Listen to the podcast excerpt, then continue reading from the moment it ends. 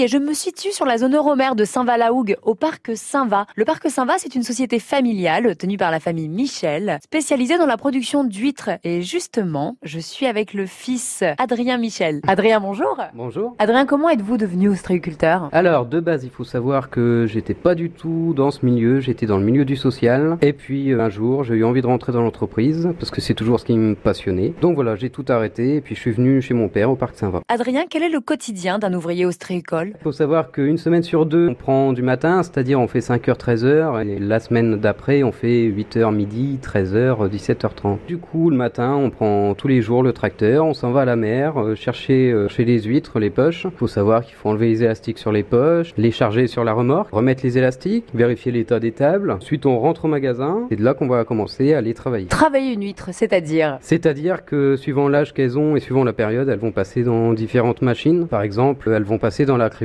Donc c'est une machine qui crible. En fait, elle passe sur une grille. Les plus grosses restent en haut, les plus petites descendent et du coup, elles sont triées Elles sont triées en fonction de quoi? En fonction de leur grosseur. Donc elles sont triées en différentes grosseurs, c'est-à-dire qu'il y en a qui se nourrissent plus que d'autres, il y en a qui poussent mieux que d'autres. De quoi se nourrit une huître? Elle se nourrit de plancton, d'eau douce, d'eau de mer aussi. Pour le coup, un essaim a besoin, un essaim qui est un bébé huître a besoin d'eau assez chaude, mais les eaux de la Manche leur correspondent totalement quand elles sont un peu plus grandes pour s'épanouir? Oui, elles s'habituent à, à, la température de l'eau et euh, ça ne les empêche pas de pousser. Et après, que se passe-t-il? Donc après, euh, une fois qu'elles vont être passées à la cribleuse, on les remet en mer. L'année d'après, on les reprend et elles passent cette fois-ci à la calibreuse. Donc c'est une machine qui va calibrer, c'est-à-dire euh, ça va passer dans une roue et les huîtres vont sortir suivant leur grosseur et leur poids, qui donnera par la suite le numéro qui sera vendable. Que signifie ce classement par numéro? Alors on a plusieurs numéros, on a le numéro 1 donc c'est de la très grosse, on a le numéro 2 qui est de l'huître moyenne, le numéro 3 qui est de l'huître je vais dire normale, le numéro 4 qui est un peu plus petit et le numéro 5 qui est vraiment tout petit qui repartira à la pousse. Comment on mesure une huître? Euh, L'huître elle est mesurée euh, en fonction de sa taille et de son poids. On a des balances